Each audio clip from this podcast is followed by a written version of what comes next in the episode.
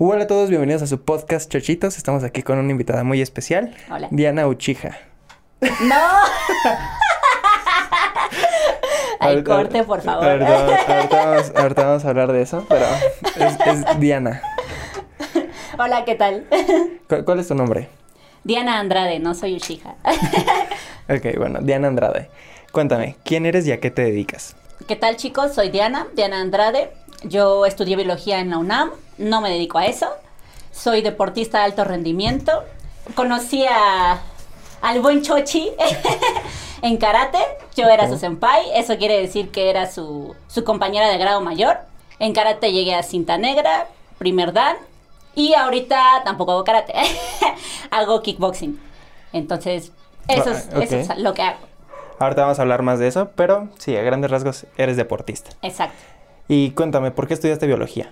Pues básicamente siempre me llamó la ciencia, o sea, desde chiquita yo creo. siempre era como de, ay, dibuja, ¿qué quieres ser de grande? Y siempre dibujaba como cositas científicas y todo esto. De repente dibujaba cosas que volaban, así. Pero pues básicamente siempre me llamó desde muy pequeña y pues en la prepa fue justo cuando decidí que era biología lo que yo quería estudiar, sobre todo por pasión.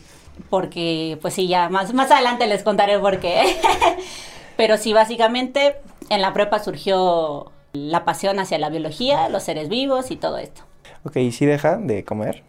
No, ¿Biología? por eso te decía que era por pasión. Sí, es que, por ejemplo, muchas personas dicen, no, es que no estudies este, teatro, no estudies filosofía, biología, porque Mm. no, no tienes salidas laborales y no ganas buen dinero. Pues es cierto en parte, pero uno cuando es pequeño, joven e inocente, no se preocupa mucho por eso y es, y es verdad, ¿no? O sea, yo cuando justo me, me empecé a elegir carrera era como de lo que me gustara, ¿no? Nunca pensé en necesito un ingreso después, sino de, ah, esto me encanta y lo voy a estudiar.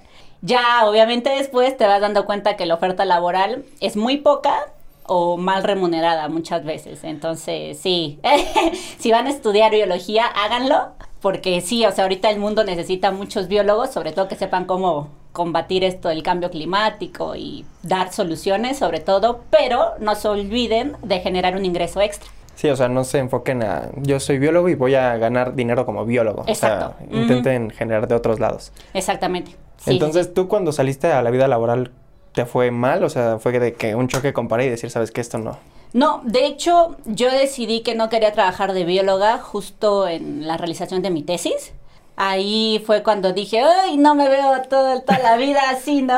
Ajá. Justo hablé con varios amigos, una amiga mía, que de hecho es ahorita con la que tengo una sociedad, ahorita también lo que hago, digamos, remunerado aparte de... El deporte ahorita no me deja, de hecho, remuneración, pero lo que hago ahorita tengo algunos proyectos, entre ellos es un negocio de, de intermediación. Yo soy intermediaria entre una plataforma de productos americanos, les consigo un mercado y por eso tengo dinero, ¿no? Ya ahorita todo se maneja por internet. Entonces, pues eso es lo que a mí me deja y, y este, este proyecto, esta propuesta me la hizo una amiga, ¿no? Y un amigo también que era de karate. Y ellos dos me dijeron, ella, me conecté más con ella porque pues es bióloga igual que yo. Ella de hecho es biomédica. Entonces también se vio de, mira, yo lo que vi, de está buenísima la carrera, pero sí me hice la pregunta de, a ver, ¿cuántos doctores son? ¿No? De, no sé, en cada piso. Ok, ¿cuántos alumnos tiene cada doctor? Ok. Ahora, ¿cuántos de esos alumnos se van a quedar sin trabajo? ¿No? Porque pues si vas, vas por una plaza buena y, para llegar a las plazas, digamos, en ciencia, aquí en México es muy complicado. Tienes palancas o empiezas de muy abajo, te pagan muy poco y tienes que hacer así muchísimas cosas para poder sí, subir sí. y que te paguen decente. ¿Cu- ¿Cuánto crees que sea un salario decente? Pues mira, decente para mí ahorita ya representa una tener tiempo suficiente para otras cosas y que cubra mis necesidades, ¿no? Y a lo mejor el doble. Yo vendría poniendo un salario decente de 30 a 40 mil pesos al mes. Ok. Así de sencillo. Y eso lo o sea, consigues. decente consideras que es como lo mínimo para que puedas sentirte libre, ¿no? O sea, Claro, de no, para que me- puedas vivir realmente. Sí, Yo sí. ahorita, por ejemplo, estoy rentando. ¿no? Ya vivo sola y hago muchas cosas, pero no manches, son unos gastos. Sí, o sea, que gastos dices, fijos sí. Sí, cañón, cañón. Entonces, realmente con eso dices, ah, pues. Sí, o sea, me alcanza Se para lleva. la renta, me alcanza para la comida Sí. sin problema y puedo ahorrar también. Exacto, si no recurres a, la- a esta modalidad que está muy de moda, que es con roomies, para que igual el impacto de los gastos no Sí, sea sí, tan fuerte, que no está mal, pero pues sí creo que, que un ingreso bueno debería de, de estar yo creo que arriba de los 30. Y más si eres científico. Entonces sí, y realmente, por ejemplo, este tipo de ingresos, yo con mi, con mi tutora, que es este, una doctora ahí en un instituto de, de la UNAM, yo le pregunté a ella, así de, doctora, si no es indiscreción, ¿Cuánto gana? ¿cuánto gana? Y más o menos, o sea, en su nivel estaba ganando eso, ¿no? 40 mil, pero pues ya llevaba años. Sí, es que sí. Entonces sí, o sea, yo no me vi como todo el rato ahí, sin tener la libertad de hacer otras cosas. Te digo, a mí siempre me ha llamado la atención el deporte. Entonces dije, ay, no, no me veo en un laboratorio encerrada todo el tiempo. Pero pues no es como que tenga algo de malo tampoco. O sea, si eso No, te llena, es como, exacto. pues, ve. Sí, sí, exacto, es lo que te comento. O sea, si te llena, adelante. Pero si no te olvides, o sea, no puedes tener esta idea utópica de que solo con eso la vas a poder hacer. Si tienes dónde vivir y tu familia Claro, te o sea, si tu deja- familia te puede apoyar en te eso, puede y- apoyar y ahí hasta que tú quieras, pues va, todavía se puede. Pero si tú quieres algo tuyo, algo propio, no estar ahí, digamos, con tu mamá y todo eso, sí tienes que ¿Tú ver a qué edad te saliste de tu casa? A los 25. Sí, creo que a los ¿Cuántos años 25. tienes? 29. ¿29? Ajá. Acabo de cumplirlos el domingo. ¡Hala! sí, ¡Wow! sí, 29. Son bastantes. Sí, no tantos. Oye, no tantos. Aparte no me veo de 29. No, de hecho no. Todavía me pidieron mi IFE hace poco en el centro comercial. Vale, no, sí. Sí. Sí, no, no te ves de 29. Y No. los ven y es como de... Ah, de... ¿O está si muy mal hecha o- De oiga, sigue siendo IFE, puede confiar en mí. Ok, órale, qué padre. sí, Y entonces nos conocimos en karate. así es. Sí, no recuerdo bien en qué año te conocí, Creo pero... que fue 2017, me parece. Ah, entonces yo ya iba de salida. Ajá. Sí, sí, sí. Pero sí me acuerdo del buen Chochi en su karate y entrenando. Ah, sí. me, me gustaba. O sea, era... ¿Por qué lo dejaste cool. Chochi? ¿Por qué? Es que, por ejemplo, en cuarto, Ajá. o sea, era salir de clases y luego luego irme a entrenar, porque entrenaba diario. O sea, yo es- todo un año entrené diario de lunes a viernes. Sí, sí me acuerdo. Y pues ahí estaba todo el día, salía y no hacía nada más. O sea, era, no, no socialicé, Ajá. no tuve tantos amigos en cuarto. Ajá. Entonces dije, pues no sé, como que Ok. Ajá. tengo que saber este, dividir bien de la manera social y el entrenamiento. Y pues ya el siguiente año dije, ah, pues mitad y mitad. Y ya después, ¿sabes qué? Ya no, mejor no. y pues sí, pero la claro. verdad sí, sí me gusta y siempre he estado con esa mentalidad de, ah, es que sí, sí me gusta y no sé, o sea, consideré que se me, se me daba ahí más o menos Mm. y lo- no lo digo por alardear, ¿no? Así. me gustaba y, o sea, siento que si algo te gusta y le echas ganas, sí, se, Claro. se te va a dar. Sí, sí, sí.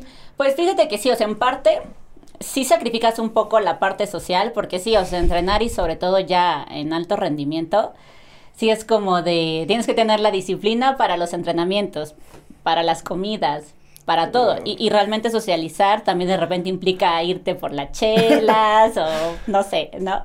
Y eso sí, o sea, afecta en algo el rendimiento, si lo haces cada fin de semana. Y, o sea, ¿qué es ser de alto rendimiento? O sea, si es pesado, o sea, si es dedicación total. O sea, si tú eras deportista de alto rendimiento mientras estudiabas también, ¿no? Sí, sí, sí. De hecho, actualmente todavía puedo decir, me considero que soy de alto rendimiento. Tal vez un poco mm, menos que... No, yo creo que igual hasta eso. sí.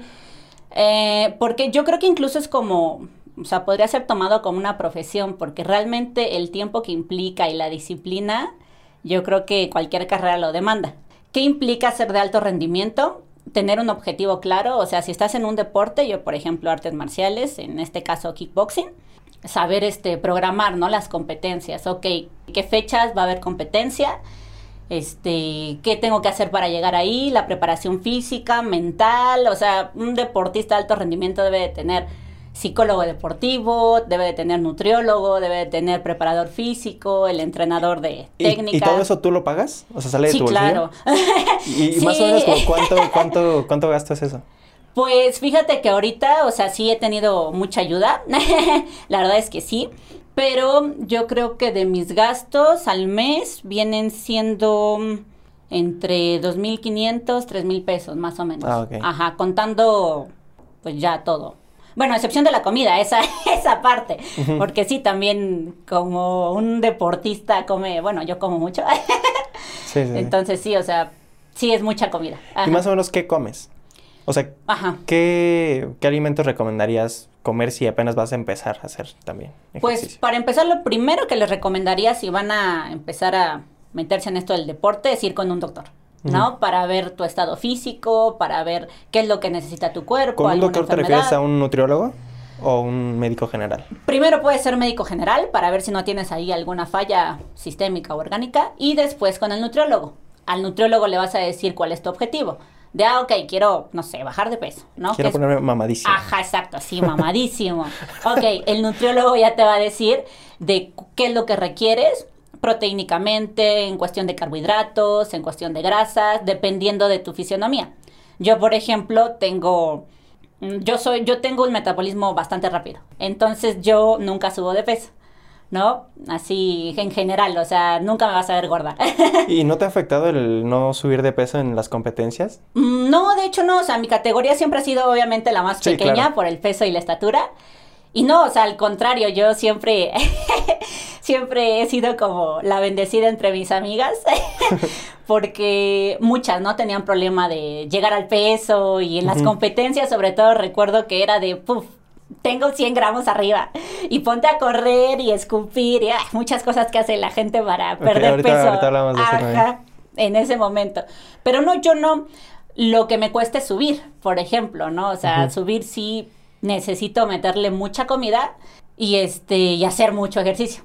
Entonces sí, o sea, la gente piensa que haciendo mucho ejercicio vas a perder peso, pero es más bien en qué está enfocado el ejercicio, porque sí, ese es un mito muy grande.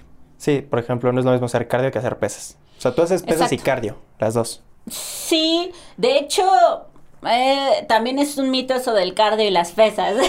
Ya ahorita, por ejemplo, digamos que mm, terminológicamente el entrenamiento ya no se puede dividir como entre cardio y pesas, o a lo mejor tú te refieres a fuerza y, y cardio, ¿no? Que sería trabajo... Fuerza y resistencia, ¿no? Exacto. nada. Ajá, respirar cardiorrespiratorio y todo esto. Sino es como un conjunto de cosas que debes hacer dependiendo de tu, de tu objetivo. O sea, si tienes que mezclar las dos a fuerza, sea cual sea tu objetivo, pero en diferentes porcentajes. Bueno, es que también tú que estás metida en las artes marciales es diferente a alguien que, ¿sabes qué? Yo quiero correr un maratón. Sí, claro, súper diferente. Sí, sí, sí. El requerimiento energético, el gasto calórico, sí es totalmente diferente. O sea, yo necesito, por ejemplo, durar mucho, o sea, tener mucha resistencia en un tiempo muy corto y rápido. No, Sí, o sea, sí. necesito fuerza explosiva bastante rápido. Un maratonista necesita resistencia de larga duración. Entonces es muy diferente cómo se trabaja. Ujú. Ok. Y Sí. cuéntame, ¿por qué decidiste dedicarte al deporte? Porque es mi pasión. Pero, o sea, desde el principio era como, soy, soy buenísima. O, Sí, claro. o sea, ¿se, se te dio o fue que algo que, ¿sabes qué? Me gusta y se fue puliendo. Pues no es por presumir, pero desde chica siempre, ¿no? O sea, yo creo que todos los niños tienen como este potencial, y, y ahorita que doy clases también a niños, veo como este potencial de que dicen, ah, voy a subir allá, ¿eh? Órale, vas. Boom, se cae, ¿no? Voy a subir allá y lo hace, ¿no? Es como de, ah, sí, tú no puedes, ah, sí, pues voy a poder. Entonces el niño tiene como esa facilidad. A mí se me dio muy bien desde niña los deportes. Siempre fui como, ya sabes, jugar con mis amiguitos. Nunca estuve como en algo profesional hasta la prepa, pero siempre era de, de estarme moviendo, ¿no? O sea, e- es muy raro porque en mi casa no me inculcaron como, como esta, esta costumbre. O sea, tengo un tío que sí, este, le gusta la bicicleta, ¿no? Y el fútbol americano. Y de repente íbamos a jugar a- al deportivo, ya sabes, ¿no? Pero no sé, o sea, no sé de dónde agarré. Yo creo que igual en, en esta parte el anime tuvo mucho que ver. Sí, yo, yo creo que sí, definitivamente. Sí, sí, sí, porque justo en esa época en donde yo estaba más chica, pues estaba de moda Dragon Ball y todo eso, ¿no? Entonces era ver a Goku y no manches, está mamadísimo. y era Sí, como, sí. wow, qué padre, ¿no? Entonces yo siempre me llamó la atención. las artes marciales, todo lo que involucrara como, ah, golpes. Pero como nunca tuve la oportunidad hasta la prepa, yo lo que hacía antes era jugar pero fútbol mucho con mis amigos. Entonces, todo eso se me, se me fue dando. La escuela también se me daba muy fácil, o sea, realmente tenía como mucha facilidad. Nunca tuve como tanto problema. ¿Y crees que exista discriminación en el deporte de contacto, tú como siendo mujer, en un deporte que antes era solo de hombres? De hombres, pues fíjate que ahorita, ahorita ya no lo veo tanto. Personalmente a mí nunca me ha tocado. De hecho, o sea, todo, pues sí, toda mi vida dentro de las artes marciales, tú sabes, o sea, siempre ha sido como mis compañeros de equipo son hombres. Sí, claro, no, y yo le conté a, a varios que ibas a venir y Ah, me dijeron, ah, está bien.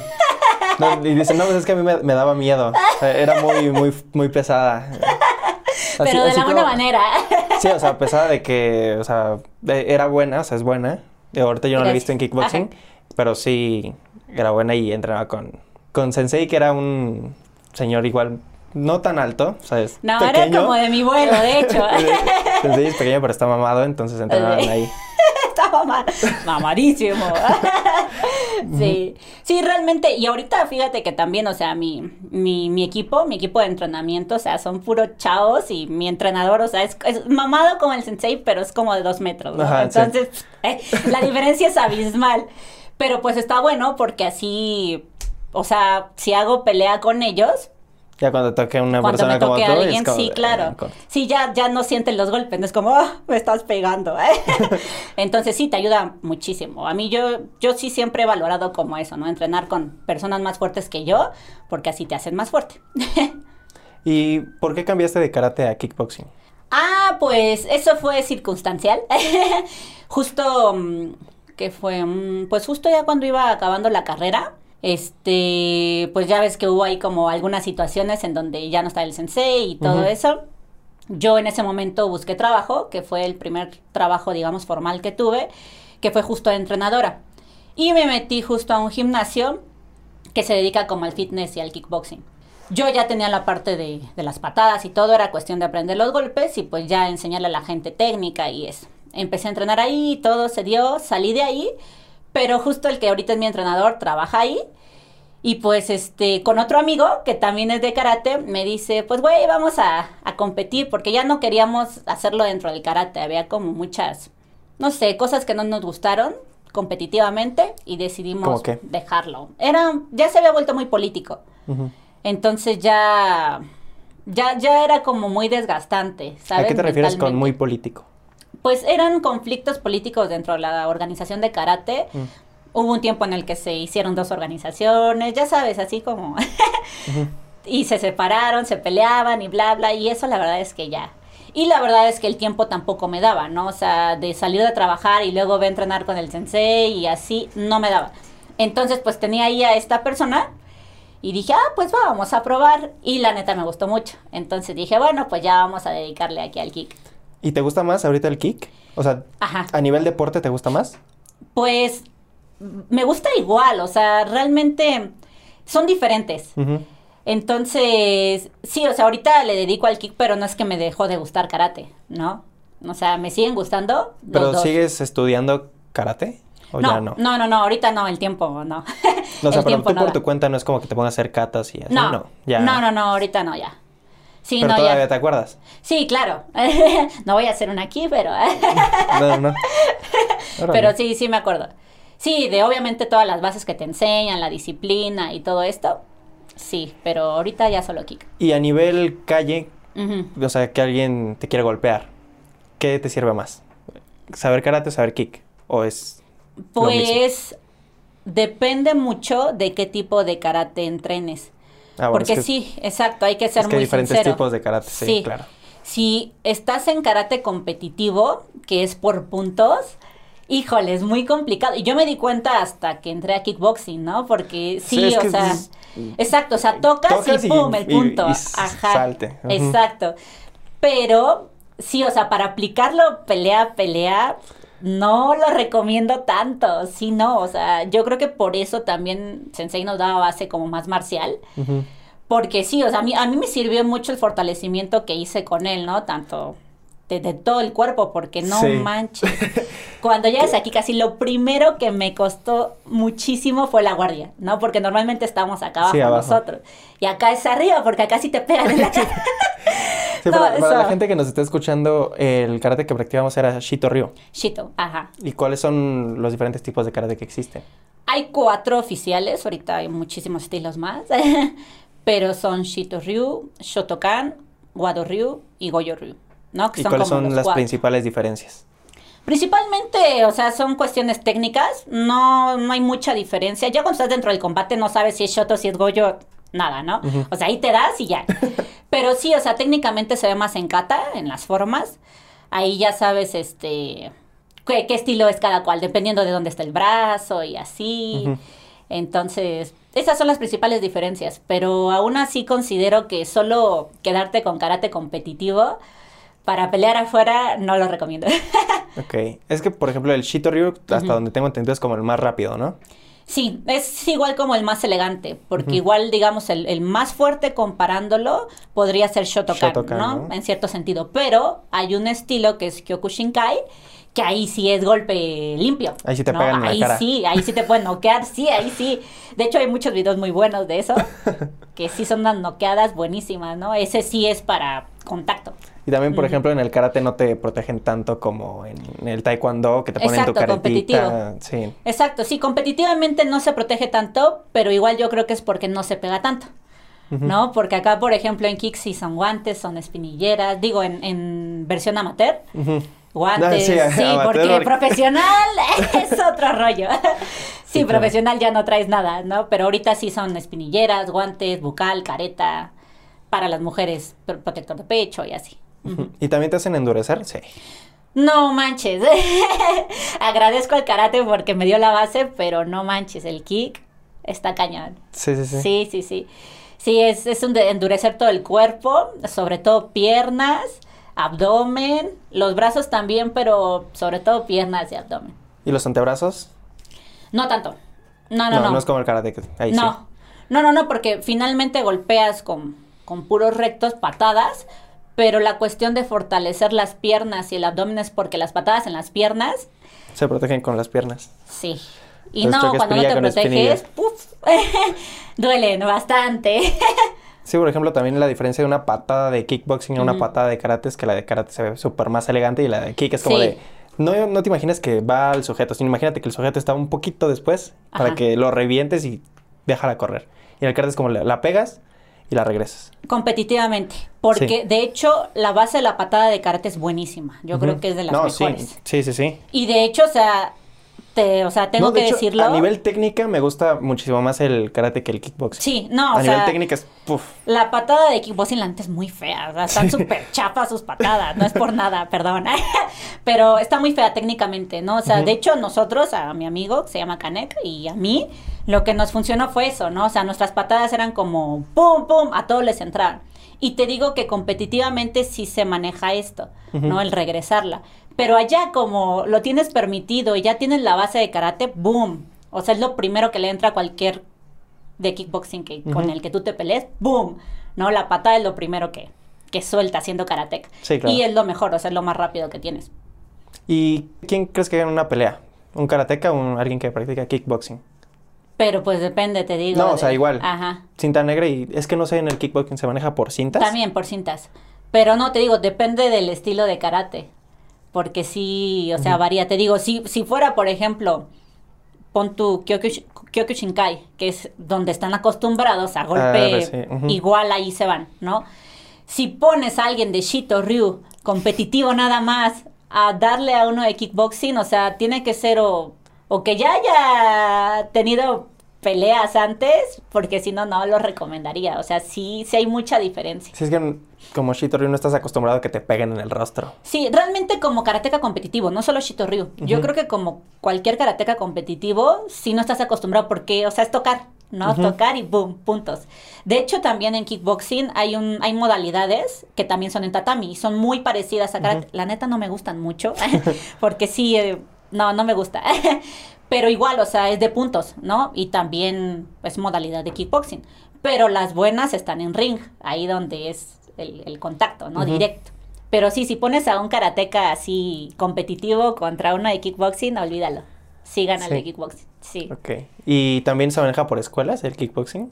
Sí, sí, sí, sí, hay muchas escuelas aquí en México y la federación, ¿no? Que es la, digamos, la internacional es Guaco, que es como la, la más grande.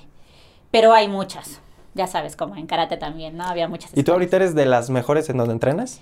Pues te digo, una, soy la única mujer, Ok. somos como seis, o sea, no es una escuela muy grande, de hecho, somos como seis peleadores y mi entrenador, ¿no? O sea, realmente, te digo, so- somos poquitos, pero pues No, y está mejor así. Sí, la neta se entrena mejor. Y pues así decirte, uy, soy la mejor de ellos, no, Sería obviamente muy no. humilde de tu parte. Sería humilde y... Nah, no, no, la verdad es que te digo, yo aprendo muchísimo, ¿no? Yo espero que igual a ellos les sirva entrenar conmigo, pero sí no te podría decir como de, uy, este es mejor o este es el mejor o... No, para nada. ¿Y tú, a alguien como primer arte marcial, qué arte marcial le recomendarías? ¿Sabes que quiero empezar, pero no sé cuál? Me he visto el karate, se ve padre. ¿Por qué? Porque vi Cobra Kai y me llamó la Ah, atención. Sí, sí, sí, claro. Pues depende, o sea, te digo, todo depende del objetivo de la persona. Si es una fortalecerse y tener disciplina, y yo recomendaría mucho las artes marciales japonesas, para empezar, ¿no? Que viene Es siendo... la- la disciplina, ¿no? Más que nada. Exacto. Sí, karate, de hecho el kickboxing también es japonés, Mm, también surgió de un tipo japonés, pero ahorita ya está muy, digamos, americanizado, no sé cómo decirlo. De hecho, no sé si has visto, muchos peleadores también, incluso en artes marciales mixtas, tienen la base de karate. Lyoto Machida, que es, que es uno de UFC, es karateca y él usa karate en artes marciales mixtas y pff, tiene unas patadas y unos golpes bastante buenos y han quedado súper bien. Entonces te digo, depende también mucho de la persona, para qué quiere el arte marcial. Si es como para darse así en la madre con otro, pues eh, Para defensa personal. para defensa personal, pues puede ser el karate. El karate, yo creo que sí te ayuda mucho, pero sí creo que, que nunca está de más como explorar otras opciones. No, o sea, te lo digo porque justo ves como los huecos que tiene tu arte marcial cuando entrenas otra arte marcial. Y no es que esté mal la tuya, ni que sea débil, sino simplemente pues son cosas, ¿no? O sea, son huecos que una cubre y la Sí, no otra está no. la perfecta. Exacto, o sea, ningún arte marcial es perfecta. Quien te diga que tiene el arte marcial perfecta decir, es el Muay Thai. mete a- El Muay Thai es muy bueno, es muy completo porque usa todo el cuerpo, básicamente. Pero pues también puedes darle a uno de Muay Thai, ¿no? O sea, Sí, pero en el suelo. Si tiras uno de Muay Thai, Exacto. a ver qué se defiende en el suelo. exacto, sí, ahí aplicas más judo o otra cosa, ¿no? sí, Llaves judo, jiu-jitsu. Exacto, entonces te digo, cada arte marcial tiene su, su pro y su contra. Entonces, pues sí. ¿Has practicado jiu-jitsu o judo? No, eh, alguna vez tuve como un mes de judo en justo cuando estaba entrenando karate, porque el sensei quería enseñarme proye- a proyectar de otras maneras y pues le pedimos apoyo al profe de judo y sí me enseñó ahí una que otra proyección. Es un deporte también muy muy exhaustivo, que sí es todo el tiempo estar jalando y estar ahí sometiendo, es- está bueno, está bueno. Pero Sí. pues sí obviamente ya se pelea en piso, ¿no? Es como para llevarlo al piso y pelear ahí. No, y tirarlo. O sea, si Sí. tú sabiendo judo agarras a alguien que no sabe judo, lo tiras Sí, y cae mal y ya, ya no se levanta. Sí, sí, sí. Sí, no, ya, ya valió. Si los tienes en el piso, ya. Igual que el jiu-jitsu, ¿no? Ese sí nunca lo he practicado, pero he visto bastantes videos. No manches, es buenísimo. ¿no? Sí. En piso, sí. O sea, en UFC es como, bueno, artes marciales mixtas, Ujú. es como todo. ¿Recomendarías esa para empezar? ¿O Mm, no por la disciplina? Es que yo siento que esas Ajá. no son tan disciplinadas como el karate. Es que taekwondo. UFC es muy comercial. O sea, UFC es para ir, darte en la madre con el otro y ganar dinero. O sea, sí, ¿no? O sea, la- los peleadores van por, por darse en la madre y por ganar dinero. No, o sea, y, y si te das cuenta, o sea, ya deben de traer una base, no es como de yo Sí, entreno claro. UFC. No, no, no, debes No, de traer como la antes base. no, pero ahorita yo creo que sí ya también hay escuelas de que yo entrené UFC desde el principio, artes marciales mixtas desde el principio. O Ah, sí. antes sí era como de, no, yo soy boxeador y después fui con alguien que era taekwondoín Ujú. y ahí aprendí a patear y después fui con alguien que sabía jiu-jitsu y aprendí suelo y, y como Sí, que... ahorita ya hay escuelas Hay de artes marciales mixtas, sí, claro. Pero si te das cuenta, o sea, justo eso, es una revoltura de varias artes marciales. Sí. ¿no? Pero como sí es destinado para pelear, para pelear, sí las bases de, del entrenamiento son diferentes a alguien que entrena karate, ¿no? Karate tradicional y todo esto que es como más de, ya sabes, la disciplina y el ser y acá, acá es como más de te va a romper la madre. Entonces sí, varía mucho. ¿Y cuál te gusta más? entre, ¿qué? Karate, en, todas las artes marciales. Pues ahorita me quedo con las que tengo, ¿no? Karate y kickboxing. Yo creo que para mí son bastante buenas. He aprendido mucho. y en combate en piso me gustaría aprender a lo mejor jiu-jitsu. Que sí. Es como lo único que te falta, ¿no? Ya para en piso, romper madres, a gusto. Sí, a gusto, así, sin, sin miedo. sí. Ok, ¿y tú te has peleado en la calle? No, gracias a Dios no. okay. Pero es que también hay una frase muy buena que es, prefiero ser un soldado en un jardín que un jardinero en una guerra. Sí, claro. Sí, exacto. O sea, hay que saber pelear para no tener que hacerlo. Para no tener que pelear. Sí, claro. O sea, yo la verdad es que recomiendo, y sobre todo a las chicas, que entrenen algún arte marcial porque te da mucha seguridad en la calle. O sea, ya ahorita en cualquier parte del mundo el acoso está muy cañón. Entonces, el que tú sepas algo que te puede defender, puedes ir sin miedo. No quiere decir que vas a ir y, vas a decirle a todos de, oye, o te vas a poner a pelear, ¿no? Pero el que tú tengas, digamos, como ese refuerzo, ese recurso, te hace sentir segura y eso también se, se proyecta. ¿no? Porque, o sea, a mí me ven en la calle y, yo tengo que decir, yo entreno, ¿no? Para, para, que, me crean. Porque es como de, ay, pequeña, ¿a qué te dedicas? Entonces ya cuando les dices como de, ah, ok, ¿no? Pero en algún punto has tenido que demostrarlo o que te hayan y sabes que pum. No, no, no, nunca. Te digo, no, no, no, gracias a Dios, nunca, nunca he tenido que usarlo. Yo creo que eso es bueno, o sea, solo lo, he usado, este, pues en entrenamiento, en competencia y así, pero no, nunca. No, nunca ha sido como el, el de que en la calle me, estén provocando o así. Yo creo que también es en parte por lo mismo, es como una causa y efecto del que tú tengas esa seguridad y que camines segura por la calle. O sea, cuando tú ves una persona segura, no te le acercas. Al contrario, si ves una persona inseguro que va, exacto, va así, va papando moscas, es más fácil, ¿no? Que te agredan. Cuando ves a alguien diferente, pues no. Y yo la verdad es que en la calle sí luego hecho miradas asesinas, así, ya sabes, así que me ves estúpido. y ya así como que sí es como, mejor no.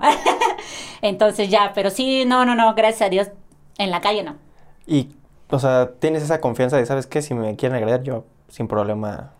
Me sí, claro, siempre es más inteligente tratar de huir de la situación. No, o sea, yo prefiero mil veces huir. O sea, si van y te van a asaltar y traen pistola, pues dales el dinero. Sí, claro. Dales el celular, vale, vale más tu vida. Es que lo único que vale la pena es donde aplicas las artes marciales es cuando van a matarte. Exacto. Y ya. O sea, es porque o tu vida ya está en riesgo y te quieren matar así y es la única manera de sobrevivir haciendo algo, porque si no, pues, la pistola, ¿sabes qué ten? Sí, sí, exacto. O sea, son cosas materiales que al rato recuperas. No, o sea, realmente no le veo caso a arriesgar la vida para recuperar el celular o la cartera con una pistola, ¿no? Que es un son 99% de que te mate. Entonces, sí, no, un, yo... un cuchillo, o sea, también los típicos videos de, ah, ¿cómo defenderte de un cuchillo? Ah, sí. Sí, sí, sí, eso sí es de, ok, o sea, si la situación fuera, digamos, de premeditada de, a ver, señor ladrón, ¿usted va a meter el cuchillo así para que yo lo agarre? Sí. Pero obviamente así no, y aparte, o sea, ahí no, no están tomando un factor muy importante que es el psicológico. Cuando a ti te agarra el miedo, no actúas. O sea, es como te bloqueas. Y en cualquier situación que te dé miedo es como te bloqueas y aunque lo sepas hacer, no lo haces.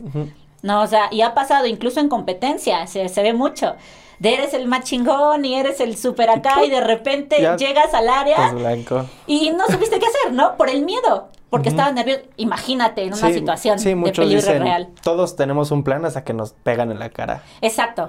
tú, vas al bueno, al cuadrilátero, por así llamarlo, con un plan de voy a hacer esto, esto y esto, pum, te pegan y dices, ala, ¿qué, ¿qué iba a hacer? Sí, por eso te digo que, que, en esta en esta cuestión el kickboxing sí me ha ayudado mucho porque, o sea, en karate si, si te pegaban fuerte o se, se les iba, si era como, ay, güey, ¿no? O sea, no estás acostumbrado. Pero acá, como te están pegando todo el tiempo, tienes que saber cómo contestaron que te peguen, ¿no? Entonces son reflejos, o sea, terminas haciendo un hábito de esa respuesta. Sí, ojo, en karate sí, te pegan, pero en la cara no te pegan. Sí, en la, en la cara no, o sea, cuando es competitivo, ¿no? Aquí sí te pegan. Y te pegan como quieran. Sí, exacto. O sea, te pueden reventar de aquí para abajo como quieran. Sí, sí, de hecho, o sea, por eso es bueno el karate como base en cuestión de patadas, porque pues principalmente lanzamos patadas, golpes también, pero lo más efectivo que tenemos son las patadas. Y lo más bonito son como muy lineales. Exacto. Sí, sí, sí, no tomas en cuenta muchas cosas que en una pelea real sí hay, ¿no? Pero las patadas, cuídate de alguien que sepa patear bien porque Sí, no, sí, o sea, con una patada sí sientas a cualquiera. Sí, sí. Alguien que no es por una patada, le metes una patada aquí ya no. Sí. Ya. De hecho, en cualquier parte, o sea, en el abdomen o en la costilla, en la cabeza, no, no, no, no olvídalo. Si tú te llegaras a pelear en la calle, ¿cómo te pelearías en la calle? No, no tengo idea. no sé, o sea... O sea, sería como ir con codazos, o sea... No, una, yo no buscaría el ataque, no, o sea, yo respondería en función de lo que hiciera la persona, o sea, no es como que yo de, ah, sí, pues vas. no, no, no. No, o sea, yo, yo la verdad te digo, yo siempre intento evitar, o sea... Sí, o sea, si alguien te golpea, o sea, ya te metió el golpe, ¿qué haces? Ahí sí ya respondo. O sea, si me tocan primero, ajá, no. Si, si te tocan, ya puedes responder, porque también los artistas marciales estamos clasificados como arma blanca. Sí. ¿No? Entonces tú no puedes atacar primero. Si te tocan, ahí es diferente. Sí, pero tampoco vas a atacar a matar. No. O sea, si alguien te pega, no es como de, ok, te, doy uno y ahora, ¿te calmas? No, ok, te doy otro. Ajá, exacto. ¿Te calmas? depende, depende de la persona, ¿no? Con la que te agarres a golpes, depende. O sea, si ese güey sí te quiere llegar a hacer daño, pues tienes que responder igual, ¿no? Porque pues tu vida ya va en juego pero depende mucho de la persona. O sea, te digo, yo siempre evito, aunque, aunque te digan y te echen, o sea, lo, que hablen de ti es como, sí, amigo, que te vaya bien, bye, ¿no? Hasta que te agradan físicamente, ahí sí responde. Pero antes yo recomiendo que no. No, porque mucha gente es así, ¿no? Se deja provocar por las palabras y es ahí cuando pierde la cabeza. Sí. Déjalos que hablen. No, al fin y al cabo tú sabes que lo que tienes y lo que vales, entonces ya, sí. No, es que sí te da mucha seguridad saber pelear y saber defenderte porque sí es como... Sí, claro, pero si te das cuenta, los mejores artistas marciales no van diciendo por la vida que son los mejores artistas marciales, ni siquiera los ves en la calle y ni, ni siquiera sabes que saben hacerlo. Ajá, exacto. O sea, yo me imagino que tú no vas por la calle diciendo, ah, yo sé hacer esto. Sí, claro, no vas así como... Con tu cinturón. Ajá, sí, no, claro, o sea, lo presumes en la competencia y ya, ¿no? Y la gente te conoce, pero de ahí afuera de la calle ya es otra cosa, ¿no? Porque justo eso, o sea, las artes marciales buscan una que tengas como, sepas diferenciar entre ser disciplinado, ser un fanfarrón y ser prudente. Es que siento que eso también te lo da más el karate. Las artes marciales. artes marciales como bien. Sí, tradicionales, o sea, karate, taekwondo, este, no sé, incluso judo, jiu-jitsu que también. Las artes marciales, digamos, como de cada, pues sí, tradicionales como de cada país no sé cómo decirlo, pero es que las más que, Por ejemplo, alguien que practica kick, ah, kung fu también. Alguien que practica kickboxing es como muy farol. Entonces, yo practico kickboxing. Y depende, te digo que depende mucho de la persona.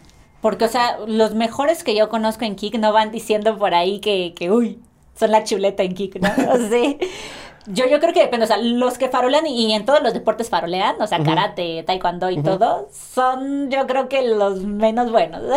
¿Sí crees? Sí, sí, claro. Sí, sí, sí. O sea, tal vez tú también te refieres mucho a esta parte comercial que vemos mucho en la tele y el box y todo esto. Ah, no, es que ahí se tienen que vender, es que ahí hay dinero. Ajá, exacto. Ya, ya cuando es esa cuestión, pues sí, ¿no? Eres como, uy, acá y todo. Y aún así, mm, sí conozco mucha gente, o sea, he conocido artistas marciales buenos, famosos, súper humildes, o sea, que es como de, ah, chido, ¿no? Vamos a entrenar. Así, pero... ¿Tú antes ganabas dinero de, de entrenar? Bueno, de ir a competencias. De ir a competencias, ah, pues cuando gané eh, Olimpiada Nacional, que fue en el 2012, la UNAM me dio una beca. Ok, ¿de cuánto? Uy, ya sabes, buenísima la, beca. Ah, eran mil pesos al mes. ¿Mil pesos al mes? Sí. Pero cuando estás estudiando es como, no mames, mil pesos. y esa te la daban, o sea, fue como un premio por haber traído lugar en Olimpiada, ¿no? También a los que traían universidad les daban. Entonces, es este... Que es, es un chiste. Sí, es un chiste, pero cuando vas, o sea, cuando eres cuando no tienes estudiante, nada. ajá. cuando no tienes nada, Exacto. Cuando es tu primer ingreso es como todo te parece buenísimo, ¿no? De 400 pesos, dámelos. Entonces sí, o sea, eso es lo que, lo que me dio la UNAM. Esa, esa beca que, que sí fue, cuando nos las dieron a, los que ganamos, fue como, uy, tengo beca, ¿a dónde nos vamos? sí, o sea, realmente eso fue bueno. Tengo 20 pesos para gastar a lo bastardo. ¿A dónde vamos? A lo bastardo, vamos. Yo invito.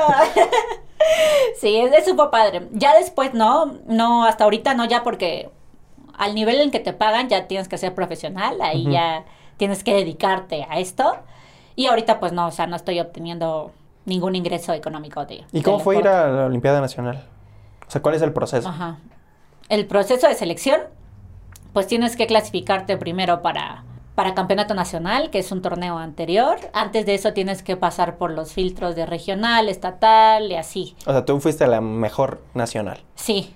En el 2012. Sí, en el 2012. De hecho, quedé en segundo. De hecho, el primer, se llevan al primero y al segundo. Okay. Entonces yo quedé en segundo y la chava que me ganó igual. Estuvimos ahí en la Olimpiada. Maldita, me volví a ganar. No es cierto, Iru, te quiero.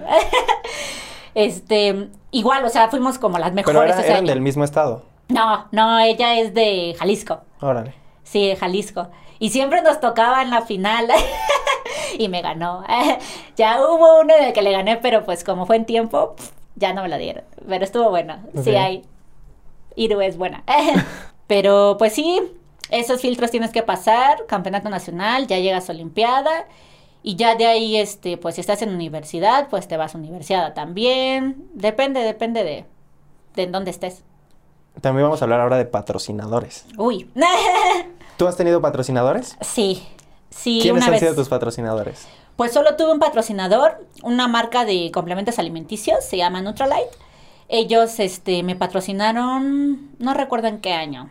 Bueno, a ver, ¿qué es ser patrocinador de alguien o que alguien te patrocine? Ah, ok, pues dependiendo de a qué se dedique el patrocinador, por ejemplo, en mi caso, era apoyarme por, con complementos alimenticios, igual con gastos, es decir, si yo compraba equipo deportivo, le, le daba la factura y decían, ah, va, y te lo pagaban, ¿no? O sea, era así de, ah, pues necesito esto. O sea, y ya ellos todo mientras sea como de tu rubro de entrenamiento, ellos te lo pagaban. Exacto, sí, sí, sí. Ropa, por ejemplo, también deportiva. Obviamente tenía que tener como el, la marca, ¿no? Ajá, pero aquí Nutrilite. Sí, exacto. Era lo de menos. A mí me pagaban, me daban complementos alimenticios y pues de esa marca prácticamente era eso, ¿no? O sea, como el apoyo para viajes, para competencia y así, este...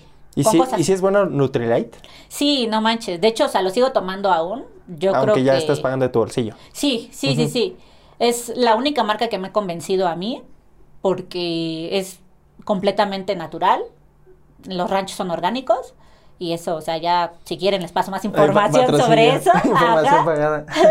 no, ahorita no, pero pues, o sea, hay que decir la verdad, ¿no? O sea, es muy buena, en calidad es muy buena. Y lo padre es que no te deja como consecuencias en el organismo por, por el origen, ¿no? Que es natural. A mí me han servido muchísimo, hasta ahorita los uso y pues me dan para rendir. ¿Y cómo le hiciste para conseguirlos? O sea, ellos te contactaron, tú los contactaste. En esta ocasión sacaron una convocatoria. Lo que pasa es que Nutrilite es una de las marcas que yo también estoy importando. Entonces, en esa ocasión sacaron una convocatoria nacional y dijeron, ok, deportistas así de todo México, ¿no? De que quieran ser patrocinados, manden su, su este... Mm, Lo que han hecho, ¿no? Básicamente. Ajá, su, currículum. Exacto, su currículum deportivo y así. O sea, era nacional, ¿no? Entonces, así entre tantos, fuimos cinco a los que nos patrocinaron. Y entre ellos eh, siempre... Entonces, sí eres buena. Sí. o sea, nunca lo negué. nunca lo negué. Pero sí, o sea, de entre todos, a cinco nos eligieron. Y, lo padre es que también eligieron a mi amigo Canek, ¿no? El que te cuento que también estuvo en karate. Ajá. Entonces a él también lo, eligieron y pues ahí vamos los dos, ¿no? Al patrocinio. Los otros tres, de hecho, uno era de, de kickboxing, que ya ahorita lo conocemos súper bien. Otra era maratonista, me parece, o corredora de fondo, no me acuerdo. Y el otro chico, creo que él sí era maratonista, una cosa así. Pero igual, ¿no? O sea, super campeones y así. super campeones. Sí, super campeones. Y este, pues ya, o sea, salió la convocatoria y todo estuvo súper bien. Ya nos dijeron que nos habían aceptado y ya de ahí, a, a partir de ahí a un año, que fue el apoyo, pues ya nos los dieron. ¿Cuánto fue el apoyo? O sea, no era como te pagaban. O no, sea, no, no. Simplemente te no gastabas. Exacto. Sí, sí, sí. O sea, el apoyo te digo, sí te mandaban como un paquete por mes o por el tiempo que se acabaran los complementos para que tuvieras ahí complementos para ti. Y aparte te pagaban, te digo, los viajes y salías de viaje. Ajá. O la, ¿Y por qué se terminó? Por el tiempo, o sea, la vigencia. La vigencia era un año nada más y el programa se terminó por cuestiones de ahí de la empresa. Y no se pudo renovar, ¿no? Ya no lo volvieron a sacar. Ah, sí, ya no, ya no volvió a salir. Pero sí fuimos como la generación Nutrilite. ok, ¿y qué opinas de Herbalife? Ay, tenemos que hablar de eso. pues, uh, ¿Qué te digo? Digo, porque aquí estuvo un chico que también Herbalife, sí. ¿Ah, sí? Ah, ¿Qué te puedo decir? Pasemos a otro tema. La verdad es que yo no confío mucho en esos complementos, aparte de que hay estudios también. Pues no, la verdad es que no he tenido tampoco muchos testimonios favorables que digas, uy, sí, Herbalife por siempre. El tipo de negocio tampoco es muy bueno. Entonces, pues no. ¿Por qué? ¿Qué tipo de negocio es? ¿Multinivel? Sí, bueno, deja de que sea multinivel, me refiero al, al sistema, a la inversión, a mm. todo eso. ¿Y en Nutrilite no es así? Nutrilite está dentro de una marca que hace multinivel. De hecho, sí, este, fueron los, los primeros, los pioneros. Tienen 60 años existiendo. Nutrilite tiene más. Nutrilite existió antes. Se afilió, digamos. Pero acá el sistema es muy diferente. O sea, acá una, la inversión es más baja, dos, hay un sistema educativo, que es lo principal, ¿no? O sea, te enseñan a formar empresa. No es como a vender productos, sino te enseñan a formar empresa, te dan las bases de inteligencia financiera, inteligencia emocional, cómo formar equipos, cómo trabajar en equipo, todo eso que te sirve laboralmente en cualquier empresa. Sí, claro. Acá lo ves. Entonces eso fue lo que a mí me gustó. ¿Y a ti qué te gustaría haber aprendido que no te enseñaron en la carrera o que no aprendiste en la escuela? Pues principalmente eso, o sea, lo que he aprendido acá con esta empresa, o sea, para empezar inteligencia financiera, no ah, manches. ¿Por qué no hay materia así como SAT 1, SAT 2? ¿Cómo hacer tu declaración? sí, claro. Eso, ¿no? O sea, más que nada cómo manejar el dinero y sobre todo cómo hacer dinero. Porque, o sea, en general nos educan para trabajar para alguien, ¿no? Y ya después... Sobre, todo en la UNAM. O sea, en la UNAM vas a ser empleado. Deja la UNAM, o sea, en cualquier universidad. Yo digo que también depende. Sí, igual. Es que también, digo, Tec de Monterrey, ahí no vas a ser empleado, o sea, vas a ser, por así decirlo, un líder, un, un gerente, un... Es que... O vas a crear tu empresa, ¿por qué? Porque el gerente viene siendo un empleado. Es un, es un empleado también, sí, pero ya estás pagando 100 mil pesos al semestre. Pero fíjate que no, ¿eh?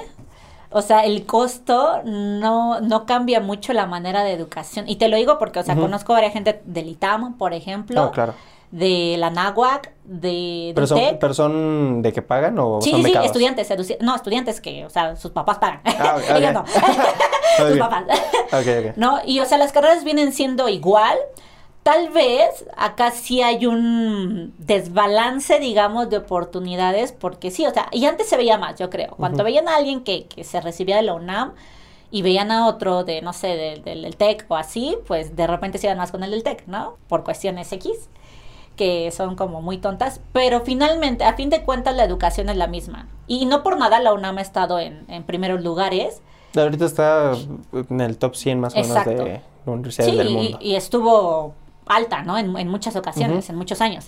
Entonces te digo, o sea, no tiene que ver tanto, sino más bien el tipo de educación. ¿A, qué me refiero con esto? A que no solo te enseñen las cosas técnicas de la carrera, sino cómo aplicarlo en beneficio del mercado. Porque finalmente es un país capitalista, vive del mercado, ¿no? O sea, de compra-venta, de qué ofreces, qué tienes, te pago por eso, ¿no? O sea, y, se ve mucho, o sea, se ve mucho en la calle. Te, te lo digo, o sea, personalmente yo lo he visto mucho, por ejemplo, con, con amigos entrenadores, ¿no? Que de repente dices, bueno, güey, ¿a cuánto vas a dar la clase? Si tú sabes que tienes la experiencia, Tienes el conocimiento, le has estado chingando. o sea, has estudiado muchos años. ¿Por qué vas a dar la clase a 50 pesos? sí, claro. ¿No? A eso me refiero. Bueno, pero también depende, hay de dos, o vendes tu clase cara para que tengas 10 estudiantes y ganar bien, o tu clase barata y entran 100 estudiantes. La masificas, exactamente. Ahí ya depende de ti y también de cuánto es lo que quieras ganar, ¿no? Porque depende mucho del entrenador, de también de la forma de entrenamiento, es como en todo. O sea, cómo desenvuelvas, tiene los mismos conocimientos que él. Pero cómo lo desarrollas en el mercado es diferente. Sí, y esto yo lo digo también porque, por ejemplo, mi curso de, bueno, los cursos que saco están muy baratos. Por ejemplo, 150 pesos, un curso de 36 horas. Sí. O sea, está regalado, o sea, está regalado, en ningún lado consigues eso. Pero eh, eso permite que de todo el mundo lo compren y digan, ah, y entonces ya si lo compran mil personas de 150 pesos. Exacto. Ya es. Está súper bien. Sí, eso es bueno. O sea, masificar y es lo que hacen los chinos. ¿No? O sea, los chinos masifican y venden a todo el mundo. Por eso son tan buenos, ¿no? Replicando. Ese es un negocio. Replicando, sí.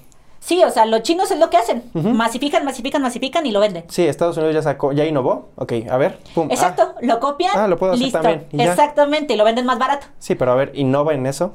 Sí, no. A ver que se te ocurra de cero. Es como, ah, eso está bien fácil, pero a ver que se te haya ocurrido a ti desde cero, o sea, de haberlo creado. Sí, no, es, es complicado en, bueno, no se ve tanto en China.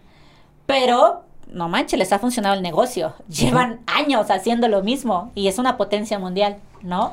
Sí, es, que son un buen. Exacto, también. también son un buen. Creo que son un millón cuatrocientos mil. Algo así, no recuerdo bien la cifra, pero sí son muchísimos. Y a eso se dedican. O sea, a eso se dedican, ¿no? Entonces, pues sí, o sea, es como mucho enfoque de cómo toman la carrera. Por eso te digo, a mí, este sistema para mí es lo mejor. ¿Te gusta el sistema capitalista? Sí. Pues sí, porque, o sea, yo de, la forma en la que lo veo, ahorita mismo sí hay muchos puntos negativos del capitalismo y tal vez de todos los sistemas del mundo, pero sobre todo por la desigualdad económica, ¿no? O sea, en clases sociales y todo el show. El capitalismo sí, obviamente tiene como muchas fugas en eso. Es que yo, por ejemplo, digo, una solución, Ajá. pues que podría ser la mejor o no, que es simplemente garantizarle a toda tu población comida y algún lugar donde dormir. Si ya tienen garantizado dónde dormir y qué comer, pues ya pueden o simplemente no hacer nada y vivir ahí como... Pues, como, una, como una fusión entre socialismo y capitalismo.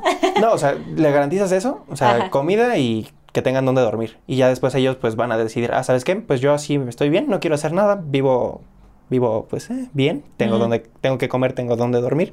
O gente de, ya tengo donde, ya tengo que comer, ya tengo donde dormir, ¿qué más hago? Ya Pero ahí entonces, entonces estarías, por ejemplo, premiando al que no hace nada para aportar lo que le están dando de comer. ¿Sí me explico? Sí, claro. Porque, o sea, sí es como de, ah, pues ya alguien me lo da. No, lo que pasa mucho en México, ¿no? O sea, no es por nada, no, claro. pero hay mucha gente, ¿no? Que espera que el gobierno le dé y... No, sí. Yo también eh, he visto varios... Antes, cuando empecé a hacer eh, promoción de mis cursos en Facebook, me metí a grupos de becas, no sé qué, becas, esto. Y no manches, cada persona... Oye, soy, este, Nini, ¿hay beca para mí? Sí, sí, hay beca para ti. Sí, o sea, y eso yo creo que es, es, malo. O sea, o sea, pagarle a alguien que no está produciendo, todavía dices, va, te doy beca, pero trabajas acá. Produces algo acá, ¿no? Claro. Y no es este castigarlos, es porque, güey, te estoy dando, o sea, tiene que haber remuneración en alguna forma, porque pon tú, ok, yo tengo, y te voy a dar mensualmente, pero si no sigo recibiendo yo en algún momento se va a acabar eso. Sí, claro. ¿Qué vas a hacer? ¿No? Entonces yo creo que sí, o sea, siempre hay que trabajar, digamos, o dar algo equivalente a lo que te están dando. No puedes como solo esperar a recibir, a recibir sin hacer nada. No, sí, claro. Pero sí, garantizando eso también. Sí. Sí, Porque es que hay gente, o sea, digo, aquí apenas se construyó un cuarto y fue de... Yo me puse a platicar porque me encanta platicar con el albañil. Y, yo, y le, le, hubiera, le, hubiera, gustado estudiar. No, pues sí. ¿Y por qué, por qué no estudió? Porque no tenía dinero ni para un lápiz. Claro. O sea, que digas o estudio o cómo, pues cómo. Claro. O sea, por eso digo, si garantizas eso, ya, es como le das esa oportunidad a esas personas, obviamente a personas que en verdad lo necesitan. O sea, personas que no tienen ni para comer, o comen o estudian, pues... Es que, ¿sabes qué? Hay, hay un problema, porque ahorita que mencionaste esto del albañil, de, ok, no tenía para comer ni nada.